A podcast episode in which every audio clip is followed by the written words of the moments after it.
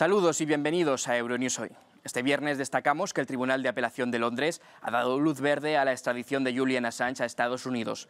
El peor temor del fundador de Wikileaks se ha cumplido, ya que podría enfrentarse hasta 175 años de condena por varios delitos, entre ellos el de espionaje y piratería informática.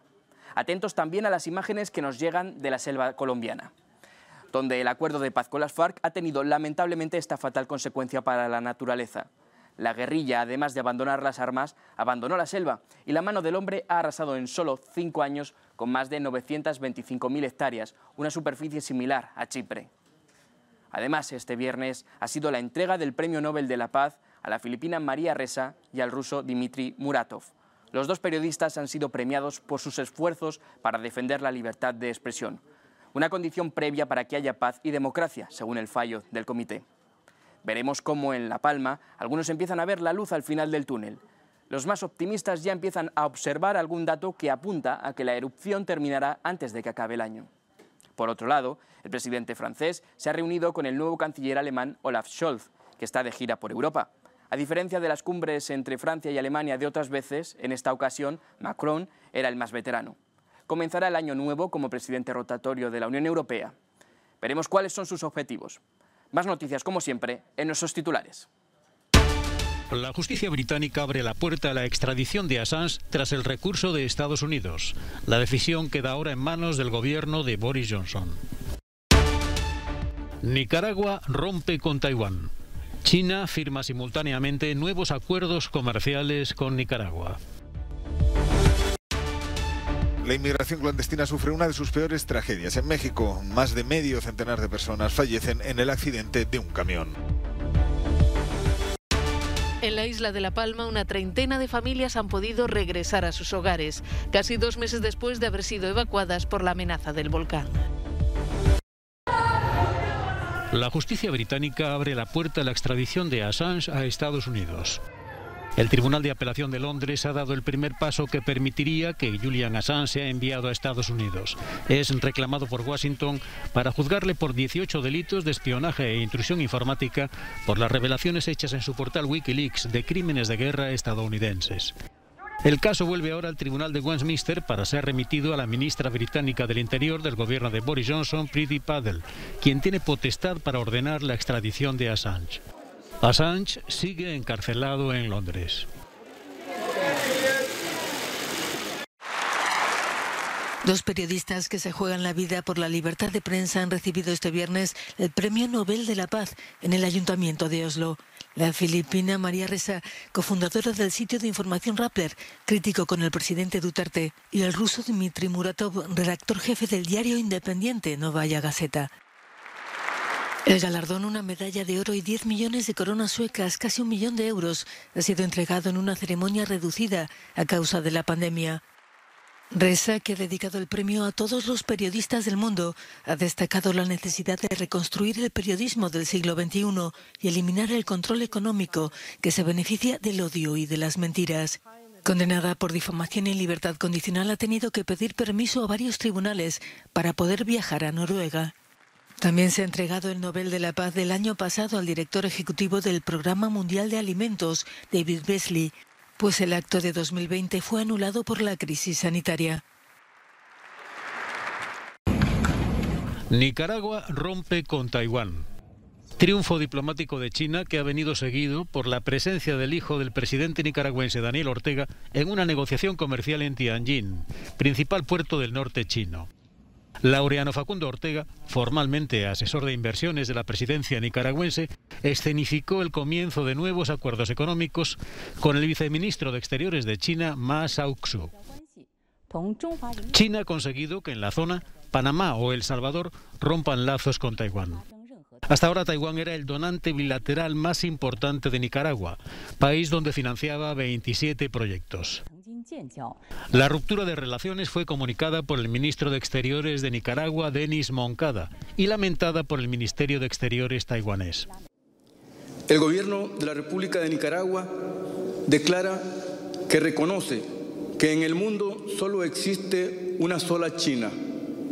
La República Popular China es el único gobierno legítimo que representa a toda China y Taiwán es parte inalienable del territorio chino.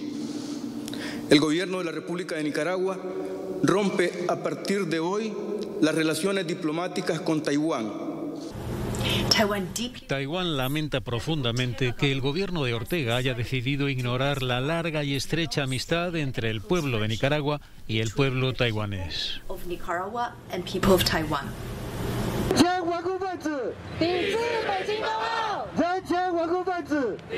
Esta ruptura se produce al tiempo en el que activistas de Taiwán han lanzado la campaña de boicot de los Juegos Olímpicos de Invierno de Pekín en el Día Mundial de los Derechos Humanos. La medida aumenta el aislamiento diplomático de Taiwán en la escena internacional. Incluso cuando la isla autogobernada intensifica los intercambios comerciales con países como Lituania y Eslovaquia, que no reconocen formalmente a Taiwán como Estado. Ahora a Taipei, cada vez más sola, le quedan 14 aliados diplomáticos en el mundo. En Europa, tan solo Ciudad del Vaticano. La inmigración clandestina sufre uno de sus capítulos más trágicos en el continente americano. Al menos 55 personas han fallecido en el accidente de un camión en el estado mexicano de Chiapas. Este jueves, en el interior de la caja del vehículo iban más de un centenar de inmigrantes, la mayoría de Guatemala y El Salvador, aunque también de otras nacionalidades centroamericanas. Hay además más de 70 heridos y una veintena de ocupantes que han resultado ilesos. Agarró la vuelta y por el pesor de, la, de las personas que veníamos dentro y en la vuelta nos fuimos todos. Y eh, el tráiler no, no, no pudo retener la fuerza de las personas, el peso. Pues. Al parecer el camión chocó contra el muro de un puente peatonal y muchos fallecieron en el primer golpe. Es uno de los peores sucesos de este tipo que se recuerdan en México, por lo que la Fiscalía General de la República se ha hecho cargo del caso. Ante el despliegue del ejército para frenar la inmigración en el país, traficantes de personas aprovechan para trasladar durante una parte de su travesía a quienes buscan un futuro mejor en Estados Unidos, pero muchos se quedan a mitad de camino. En Chile, al menos 60 viviendas resultaron dañadas y unas 100 personas tuvieron que ser evacuadas por un incendio forestal que ha arrasado 1,5 hectáreas de vegetación en la localidad de Castro, en el sureño archipiélago de Chiloé. Así lo informaron las autoridades chilenas que mantienen el estado de alerta roja en la zona mientras las llamas siguen activas y varios cuerpos de bomberos trabajan para sofocarlas. Los bomberos y los aviones lanzadores de agua se desplegaron para hacer frente al incendio que afectó las viviendas de los barrios Camilo Enríquez y Villa Los Presidentes. Según los medios locales, por el momento no se han reportado fallecidos, aunque unas 15 personas, entre ellas cuatro bomberos, sufrieron heridas leves y fueron trasladadas al hospital para ser atendidas. Para hacer frente a la rápida propagación de la variante Omicron, los países de la Unión Europea están impulsando la campaña de revacunación.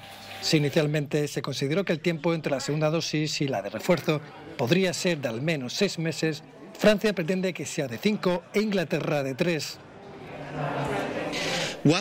Si bien la recomendación actual es administrar el refuerzo preferiblemente después de seis meses, los datos ahora mismo disponibles respaldan una administración segura y eficaz de un refuerzo tan pronto como tres meses después de la pauta completa. Un intervalo tan corto sería deseable desde una perspectiva de salud pública. Por su parte, Austria seguramente obligará a partir de febrero de 2022 a vacunarse a los mayores de 14 años. Aunque falta el visto bueno del Parlamento, el Gobierno cuenta con el apoyo suficiente para que se adopte esta medida que la propia Organización Mundial de la Salud aconseja como último recurso. Tuvimos innumerables debates en las últimas semanas con jóvenes y la tercera edad, con entidades eh, religiosas, con eh, representantes sanitarios, científicos, sociólogos y economistas. La tendencia en todas estas conversaciones fue siempre clara. Necesitamos un requisito general de vacunación en Austria para salir de esta pandemia. 21 aerolíneas y 591 pasajeros fueron multados en los aeropuertos portugueses en los primeros días desde que se declaró el estado de calamidad en Portugal. Los pasajeros que se desplacen al territorio luso deben tener una prueba COVID-19 negativa o un certificado de haberse puesto la dosis de refuerzo. Un laboratorio sudafricano de Johannesburgo detectó por primera vez Omicron, la variante del coronavirus que ha desatado el pánico mundial. Con túnica blanca y mascarilla, Etfixia Bardas, que lidera un ejército de bioquímicos y virólogos, cuenta que todo comenzó cuando los científicos se sorprendieron al no hallar uno de los tres genes que se identifican en los casos de coronavirus. Enviamos nuestras muestras y nuestros datos a las agencias nacionales, el Instituto Nacional de Enfermedades Transmisibles y a la plataforma de innovación que está a la vanguardia en la investigación del genoma. Después, hablaron con otros especialistas de otros países que también estaban observando lo mismo. Al equipo científico le llevó una semana acumular una cantidad suficiente de muestras que presentasen tal anomalía y otra semana en la cual el laboratorio funcionó día y noche para realizar la secuenciación. Vimos muy claramente que la variante Delta ha sido eliminada por Omicron en cuestión de dos semanas. Y eso es muy rápido. Así que no estamos seguros de qué es, ¿Omicron es un virus que se puede transmitir mejor o es porque la gente se está relajando y reuniendo de manera que se está propagando más fácilmente en ciertos grupos? Eso también puede ocurrir.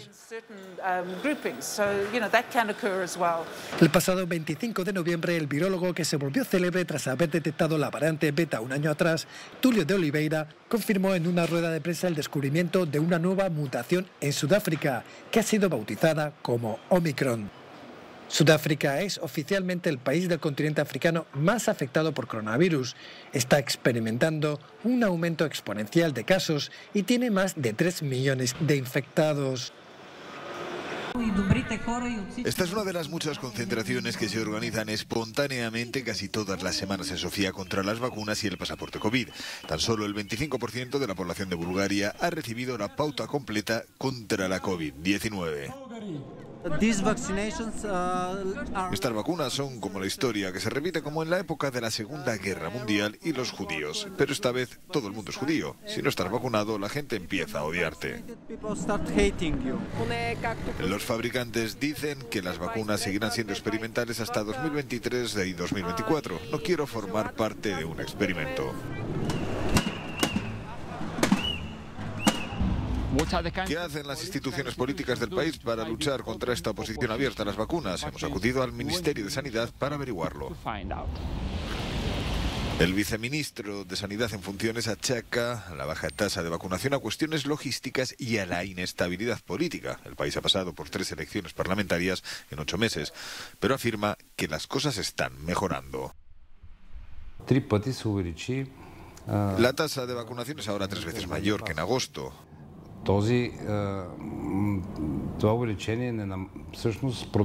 Esperamos que esta tasa se multiplique por 4 o 5 de aquí a finales de diciembre.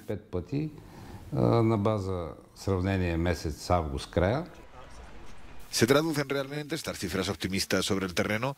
Este es uno de los centros de vacunación más activos de la capital. Tiene capacidad para vacunar hasta 2.000 personas al día. La media de estos días es de unas 700 personas.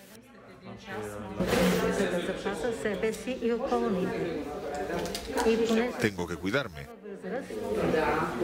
Es por mi propio bien. Esta es mi tercera dosis.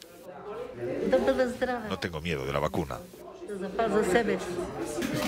Vacunarse no es obligatorio, pero es necesario. Es la única defensa que tenemos. Es necesaria para mí y también para los demás. Eso es lo que pienso. Un partido de extrema derecha acaba de entrar en el nuevo Parlamento con un programa abiertamente antivacunas. El país aún espera resultados de la campaña de inmunización contra la COVID-19.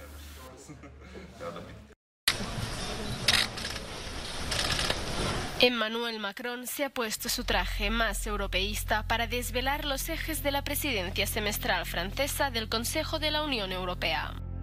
La recuperación económica de la pandemia será su principal prioridad.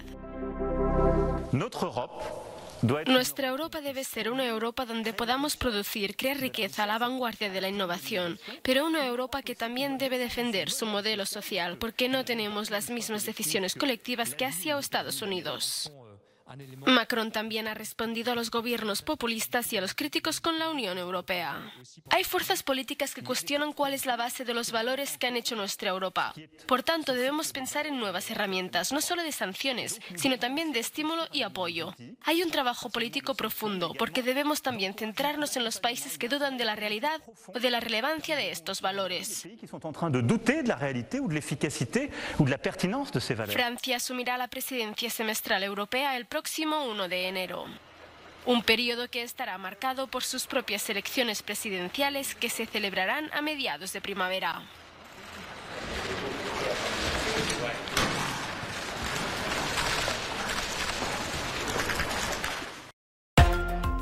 Revés de la justicia, Donald Trump. Un tribunal federal de apelaciones ha rechazado la petición del expresidente estadounidense de mantener ocultos algunos documentos sobre el asalto al Capitolio el pasado mes de enero. Trump, que alega que la salida a la luz de los papeles podría poner en peligro la seguridad nacional, aún puede recurrir al Tribunal Supremo de mayoría conservadora y en el que él mismo nombró a tres jueces. Starbucks ya tiene su primer sindicato. Los trabajadores del local de la cadena en la avenida Elmwood de Buffalo, en el estado de Nueva York, han votado a favor de crear una asociación para proteger sus derechos. En otros dos comercios Starbucks de la misma localidad se está planteando la misma medida.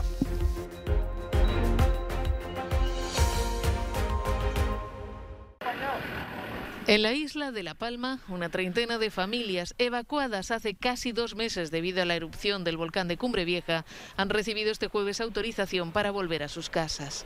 Este regreso al hogar les sabe a gloria. Con ganas de ya cambiarnos porque en casa ajena no, no, es lo mismo como en tu casa. Siempre uno tiene ganas de tener su casa porque uno ha hecho su casa con miles de sacrificios y aquello toda una vida trabajando y gracias que a nosotros nos ha respetado.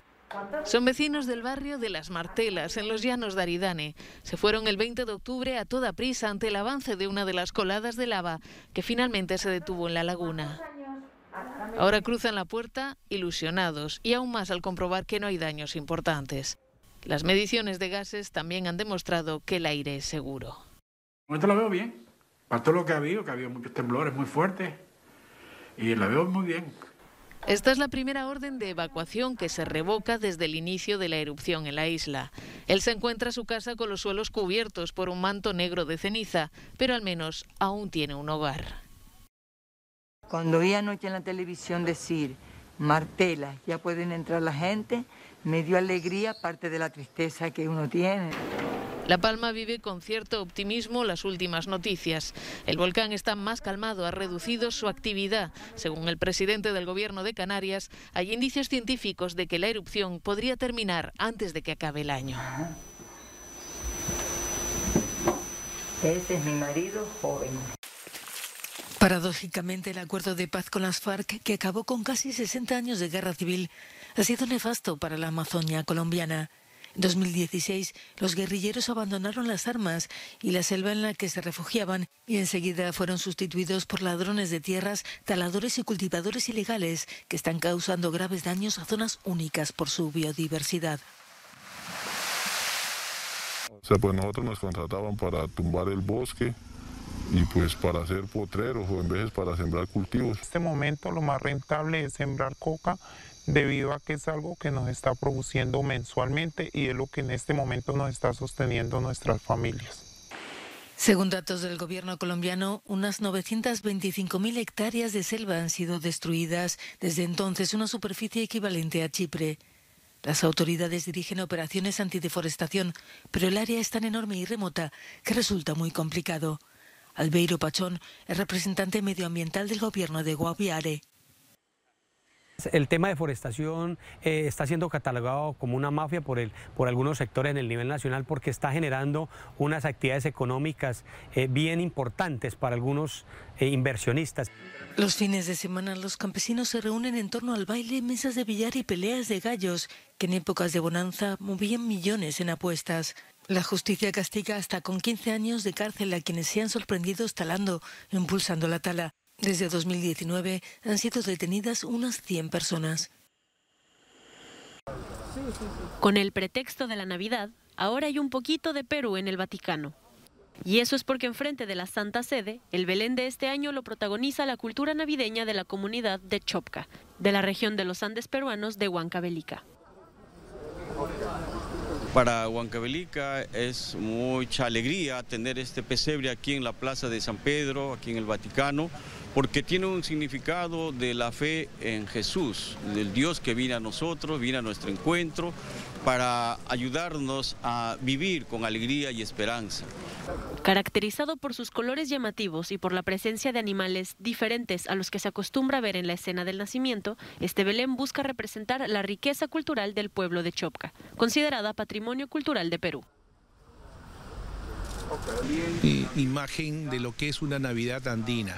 Eh, nuestros Reyes Magos eh, son personajes de nuestra comunidad de Chopca y en lugar del tradicional regalo eh, que llevan a camello, traen auquénidos, vicuñas, alpacas, llamas que están portando alimentos.